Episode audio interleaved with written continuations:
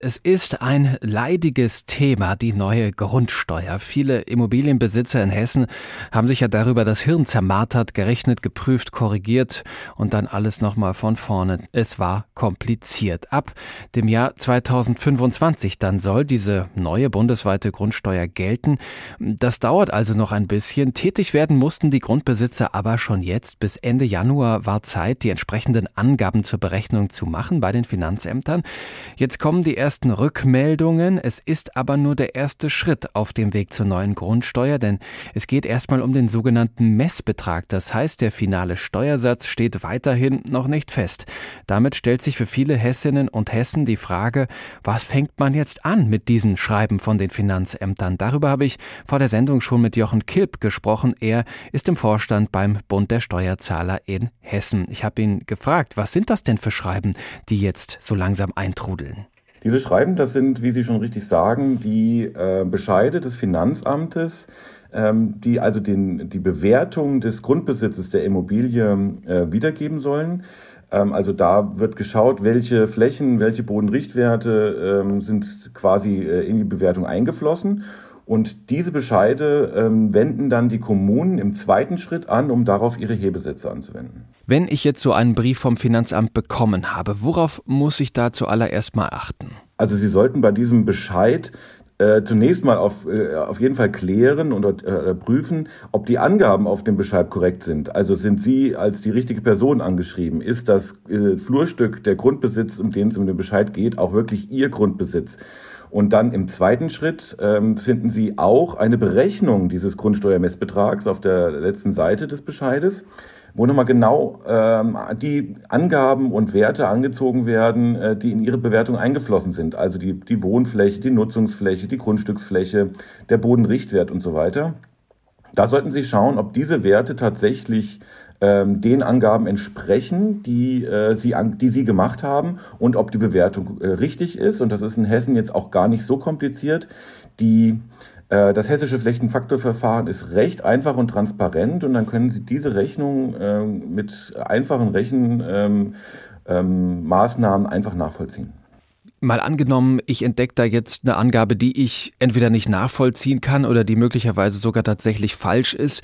Kann ich dann Einspruch erheben und welche Fristen gelten dann im Zweifelsfall? Also Sie können Einspruch erheben ähm, und das sollten Sie auch, wenn Sie einen Fehler in Ihrem Bescheid entdecken oder aber auch, wenn Sie mittlerweile, nachdem Sie die Erklärung abgegeben haben, festgestellt haben, oh Mist, da habe ich was völlig Falsches angegeben. Dann können Sie Einspruch einlegen innerhalb eines Monats. Das müssen Sie schriftlich machen bei Ihrem Finanzamt und idealerweise mit der konkreten Angabe, welche Angabe, welcher Wert nicht mehr korrekt ist oder nicht korrekt wiedergegeben ist in dem Bescheid und dann um eine Korrektur des Bescheides bitten.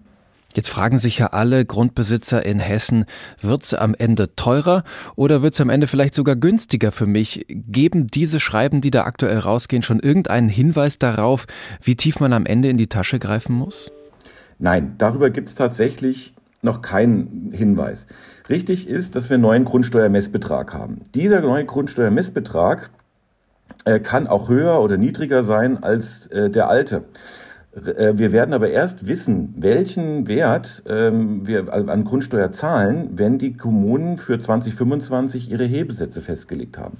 Und es gibt ja das erklärte politische Ziel, dass diese Umstellung, diese Reform aufkommensneutral sein soll. Also nehmen wir mal eine Beispielkommune, die bisher eine Million an Grundsteuer eingenommen hat, dann soll die in Zukunft nach der Reform auch wieder eine Million Euro an Grundsteuer einnehmen.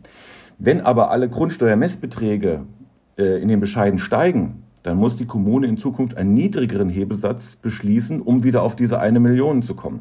Es kann also sein, dass sie einen höheren Grundsteuermessbetrag tatsächlich haben als bisher, die Kommune aber in Zukunft diesen äh, aufkommensneutralen Hebesatz beschließt und sie am Ende vielleicht genauso viel oder sogar weniger zahlen müssen, obwohl ihr Messbetrag höher ist. Das wissen wir allerdings erst 2024, 2025. Da ist ein bisschen Geduld gefragt und das ist, ich weiß, dass es schwierig ist, jetzt einen Bescheid zu haben und nicht zu wissen, wo komme ich denn raus, aber da müssen wir uns tatsächlich noch gedulden.